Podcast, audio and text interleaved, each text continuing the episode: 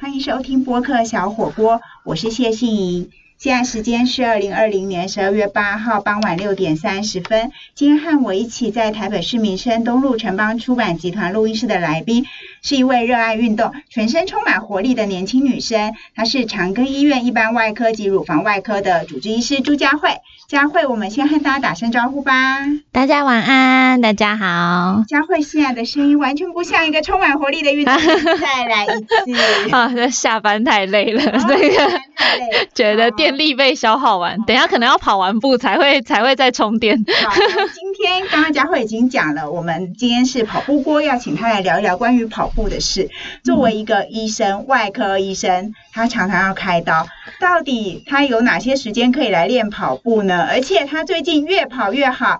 佳慧，我们先聊一下你最近的几场比赛，怎么都跑出那么好？是哪些比赛呢？嗯，我十一月初参加合欢山马拉松，它是一个越野赛事。嗯，然后这也是我第一次参加超过四十二公里，它是一个超马的赛事，四十四点五公里的一个的一个马拉松，而且。呃，其实我报名前我也不知道，就是傻傻的跟人家去报了。就是一个而且我们是就是北大长跑的社团，呃，就是有很热心的那个卓大大哥开了一个旅跑团，带大家上山，然后大概有呃三十几个人吧，一起去包了一台游览车这样子。然后我以为所有人都是报全马，就你什么都不知道，想说。就是既然是一个马拉松的旅跑团，应该全部人都是全马吧？就到了之后发现全马的人可能不到十个，就 其他人可能有的是超半马二十七 K，然后也有十十二 K，有五 K 的人都到了游览车站才发现，哎，其实全跑全马的人最少哎。然后这是一场蛮有趣的，它是跑在台十四甲线的。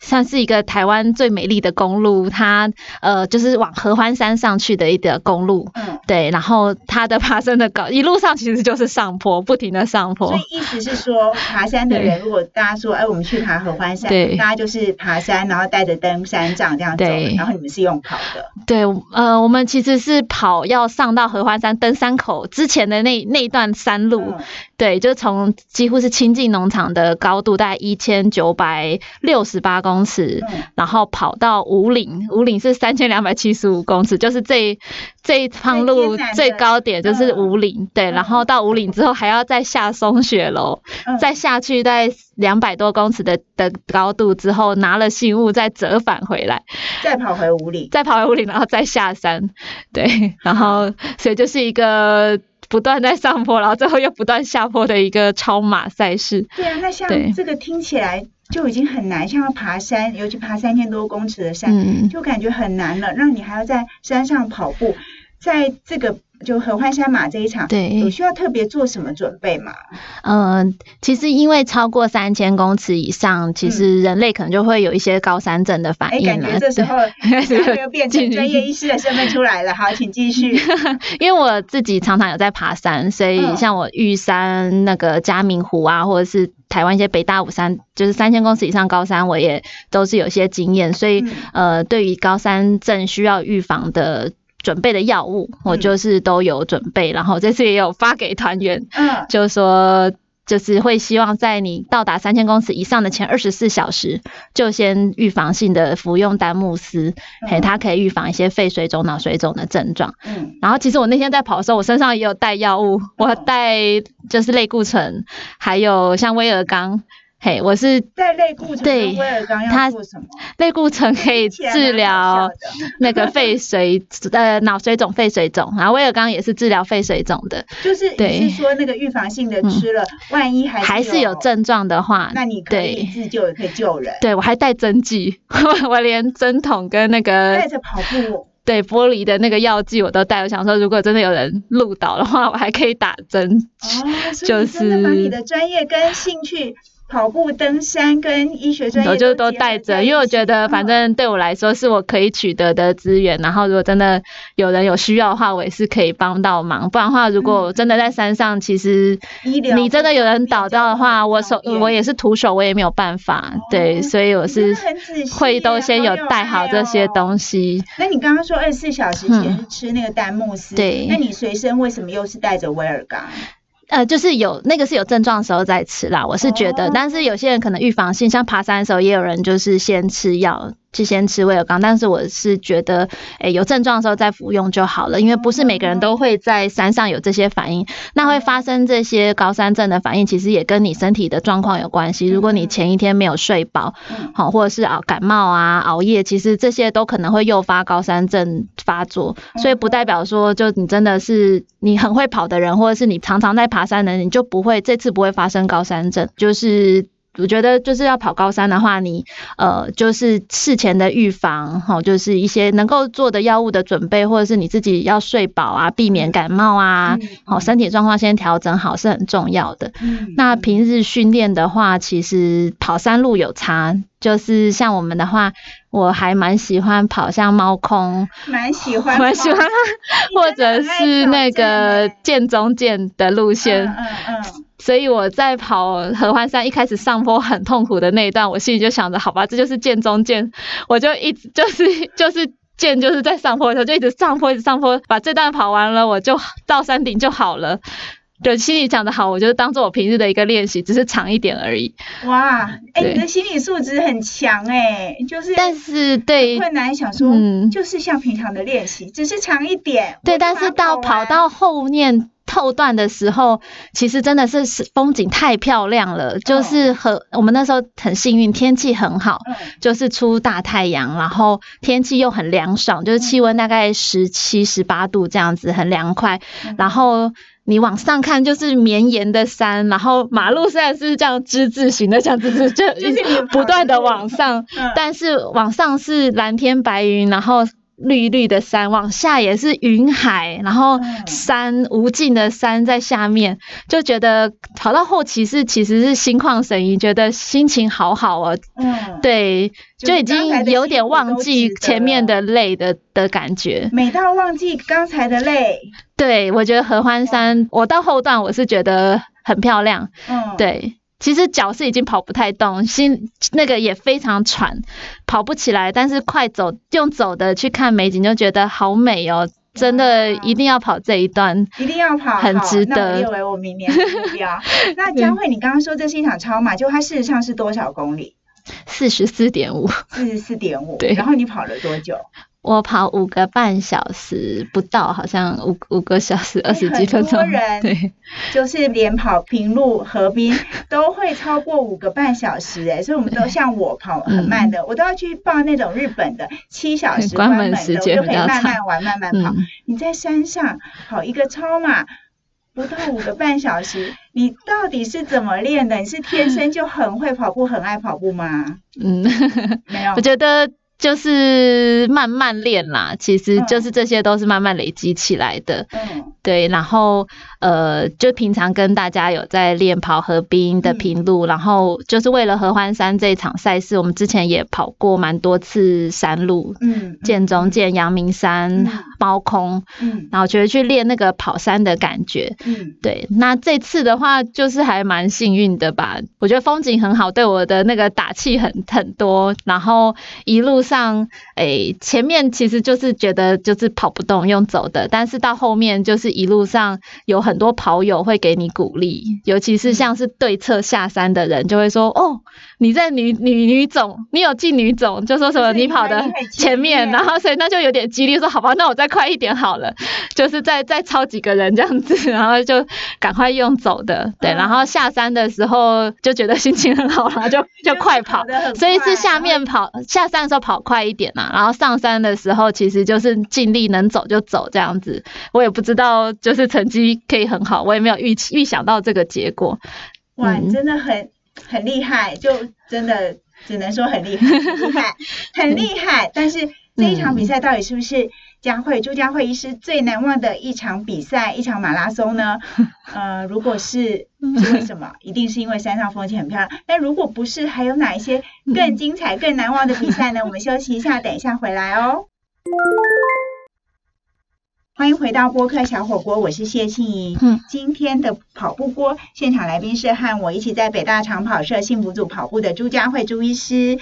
佳慧目前在长庚医院服务。那她刚刚跟我们分享了她跑合欢山马拉松，她不是去爬合欢山哦，她是去合欢山跑一个四十四点五公里的马拉松，结果跑到了前第六名，女子第六名，女子第六名，非常厉害哦。那我想问一下佳慧，合欢山马你刚刚形容的非常出神入化，很美，觉得人生必跑，这是你最难忘的比赛吗？嗯，我觉得我最难忘应该还是台北马出马，在二零一八年，两年前。对，我想大家的出马应该都是毕生难忘。对，为什么你二零一八年的出马那么难忘？嗯，我觉得就是因为那时候就懵懵懂懂的，但是已经加入北大。我二零一八年二月时候加入北大，然后就是为了目标就是要跑一场全马，然后我想说我一定要找有经验的人，就是去学习，然后要好好的练，目标就是无伤完赛。对，但是我其实跑量不够，就很少。没有，我从来对是比较忙，但是我在跑全马前从来没有月跑量超过一百。公里，然后非常非常的紧张。我记得我在比赛前一个月，觉得非常的慌慌张，尤其是到像像现在这个时候，隔两个礼拜就要马拉松了，我就去图书馆把所有教你跑全马的书全部借来，大概二十几本，我就全部翻完，然后在脑中就预想过就很多遍我要怎么跑，但是都没有出门跑，很好笑，大家。快要跑步比赛之前，不是应该去跑步、去田径场、去 那边去练习？结果你是去图书馆把跑步的书全部都看完。对，但你现在问我说那那书到底写了什么重要的，我就不知道。但是我就全部把它看完，然后觉得好像供在我的书桌上，就有一种安心的感觉。好特别哦！结果然后，但是我也有体力的训练啦。我就是那一个月我都没有坐电梯。像我们在医院查房，我们在像林口长庚有很多栋大楼。我就是要求那自己那个月我都用走楼梯上下楼梯都用走的，我就不坐电梯。我可能要从一楼爬到六楼，然后再到一楼，再到另外一栋，再爬到十一楼，再到一楼，再到另外一栋爬到八楼。然后我就是这样快速走，然后爬楼梯。那个月我觉得也有差啦，体力有比较好。然后真的很让人敬佩。但是我没有跑步，这么忙碌，然后你几乎找不到时间练习，你就利用工作中。对，需要一定要走路的的时间，我就改成爬楼梯，用用爬的，不坐电梯。真的好让人敬佩哦！但是就觉得就真的很紧张、很慌张，但是又没有出门跑步，我就想到我可以做的方法，所以就是自己就是锻炼体力这样子。通常就是要跑一个全马之前呢，月跑量你刚刚说那时候其实你还不到一百，大家是不是说至少要跑到两百或我也不知对啊，所以我很紧张。嗯，对，然后。但是就只有礼拜六跟着大家团练，嗯，然后平常都没什么跑，平常都没有。我连手表、跑步表都是比赛前一个月才买的吧？对，然后真的太忙了，没有时间好好管关照这些跑步的细节。对对对，但是我还是就是希望自己不要受伤，所以我有尽量在体力上有提升。然后这场比赛就很幸运有那个金块教练带我跑，嗯，他在比赛前就说你要跑多少。我就心里就就想说，嗯，不然六六分半速好了，平常练好像可以。然后我就自己算一下，哎呦，四个半小时内可以完赛，好像蛮厉害的。对我自己也没有想过。然后我就跟他说，嗯，那就四个半小时完赛，六分半速。这样说，嗯，好，这个速度不错。然后隔天就是比赛的前一天，他就问他他才跟我说他可以带我。然后隔天到现场的时候，他就跟我说。所有的水站你都不要进，我帮你拿水给你喝。我心里想说，好有爱哦。我就心里想说，可是我想要进站休息啊，就是还是每个水站不让你休，他不要说让我停下来再起跑，速度会变慢，而且身体又要再适应那个跑的感觉，就是他就很好跟我说，你都不用停。你就继续往前跑，我会去拿水来追上你这样子。哇，所以你真的全程都没有停。我全程都没有进水站，没有停。但是我就是在出发前我又很紧张，我心里想说不行啊，我没办法这样拿着杯子这样一边摇晃一边喝水。对。所以我就自己背了我的水瓶，嗯，我就出发，然后在起跑线上，他就说你干嘛要带水瓶？我说我想要自己喝水，然后还被念了一下。对，但是就是。全程他都会陪，他都一直陪着我在我的前面了，还帮我开路。就是像一开始人很多，或者是到最后碰到有一些人在走路的时候，他就说。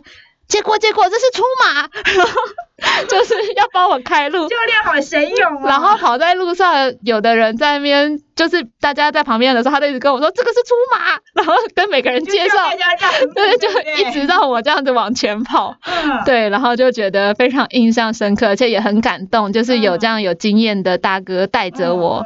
在我就是跑到很撞墙、很没力、很想要放弃的时候，他就会一直鼓励说：“你已经做的很好了，到三十了，快要结束了。”到三十才撞墙，就对，到蛮后面，对对对。但是就是你就觉得说前面他会一直鼓励你说：“你慢一点，不要抢快。”就是对前面叫我要慢，然后要保留实力，然后到后面不行了，他就一直非常非常鼓励说：“你做的很好。”对，然后觉得这是一个真的人生难忘，然后到终点前真的很想哭。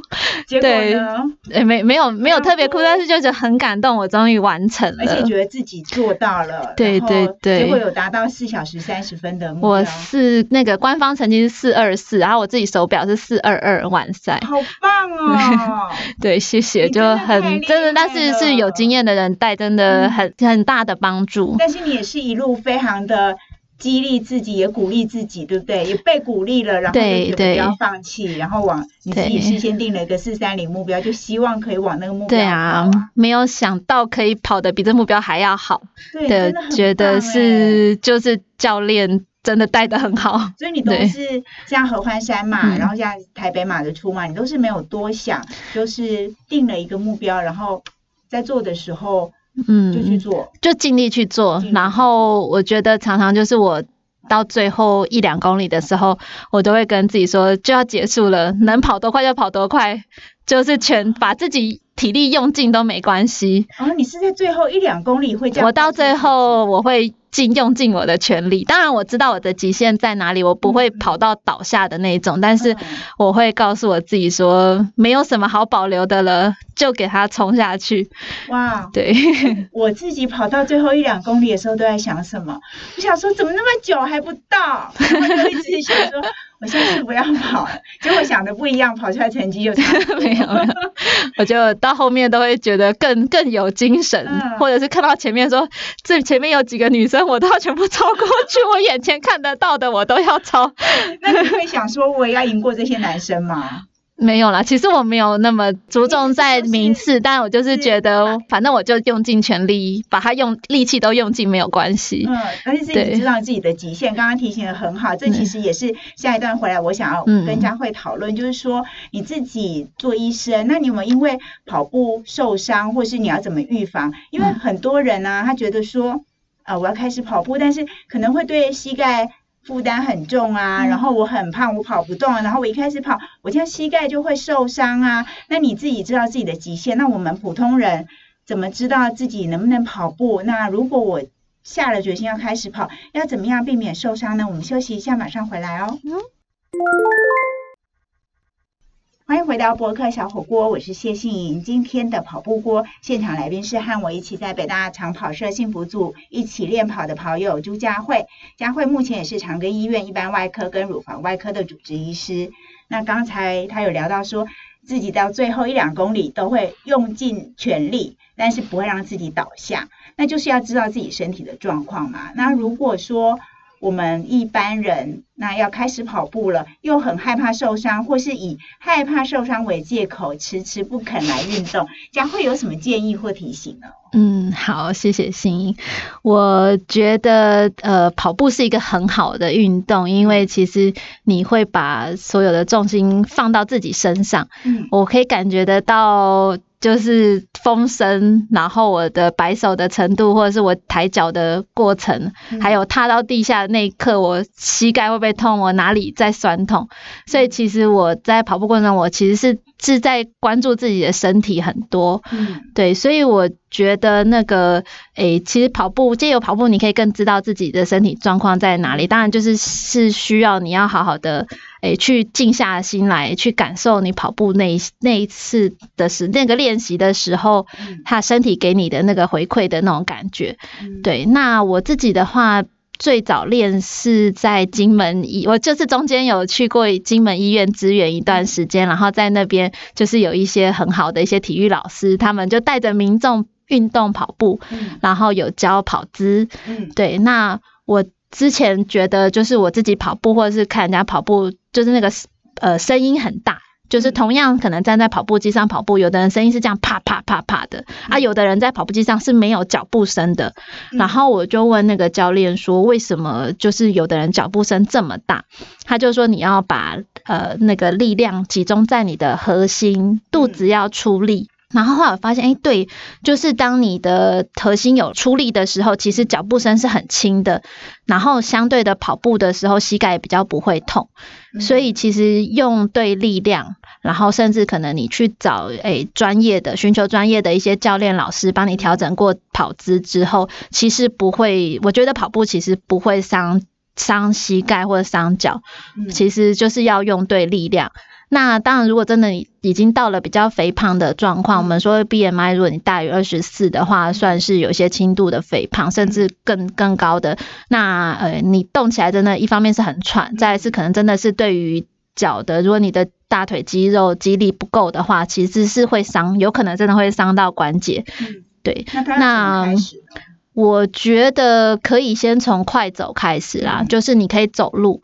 然后，但是当然还是要减重。减重的话，运动诶是一小部分，其实减重的话，很大部分还是饮食。对，所以我觉得，如果你真的已经是到了肥胖的定义的话，你要想办法先减轻你的重量。那减重的部分，呃，饮食跟运动配合，那可以先练习快走，走到其实你快走也是会有一点喘的。那我们会说，运动最好就是让你可以有点轻微的喘，然后流汗。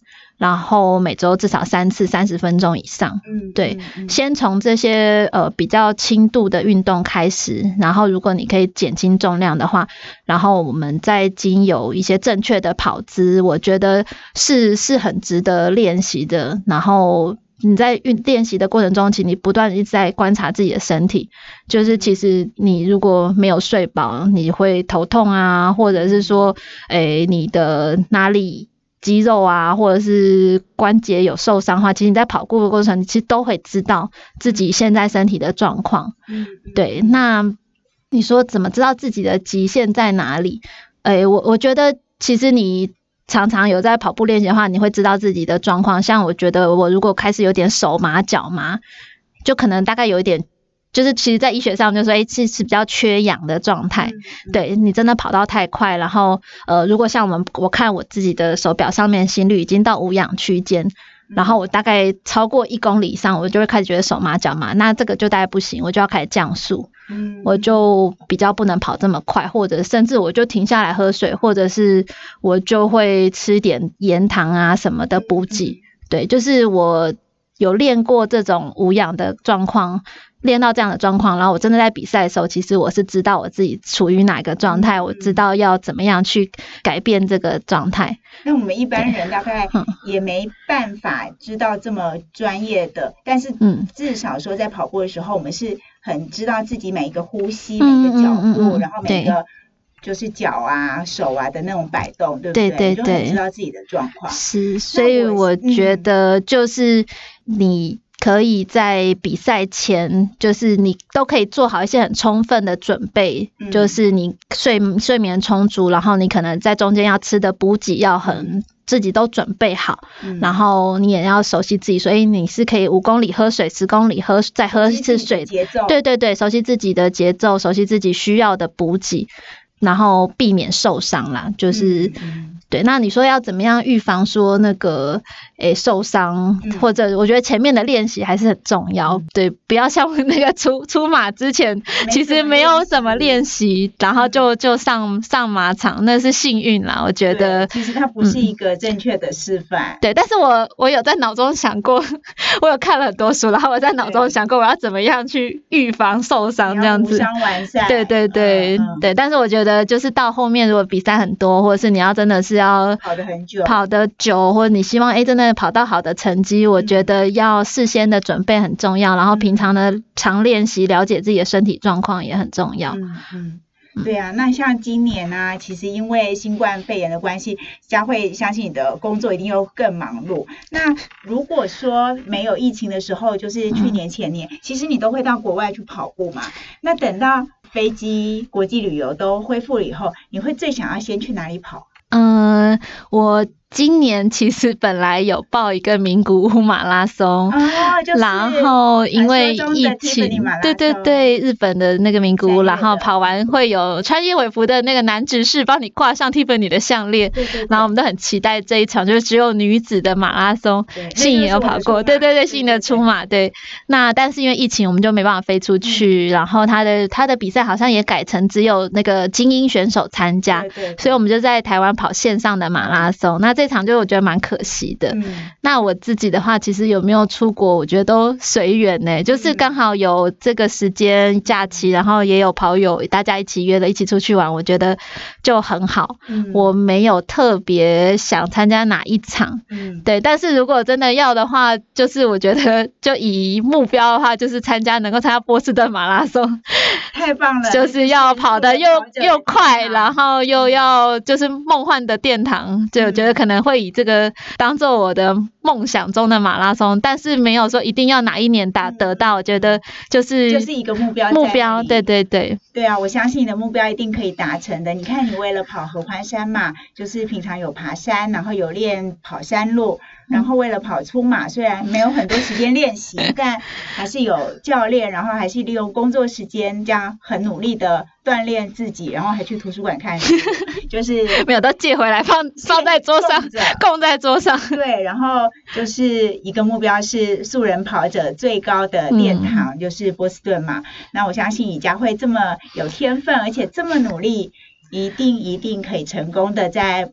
不管哪一年，相信他一定会成功的。以上就是今天的播客小火锅，我们再一次谢谢佳慧来分享她这么爱跑步的一个生活经验和她最大的兴趣。谢谢佳慧，谢谢信莹。播客小火锅，我们有健康锅、跑步锅、书香锅、人参锅，还有国际风味锅等等不同的选择。我们邀请专家好朋友聊聊健康跑步、喜欢的书、人生和国际上的事。今天的跑步锅，再一次谢谢佳慧分享她各种美好的经验，也谢谢你的收听。博客小火锅每个星期更新一次，祝福大家一切平安，下礼拜见，拜拜，拜拜。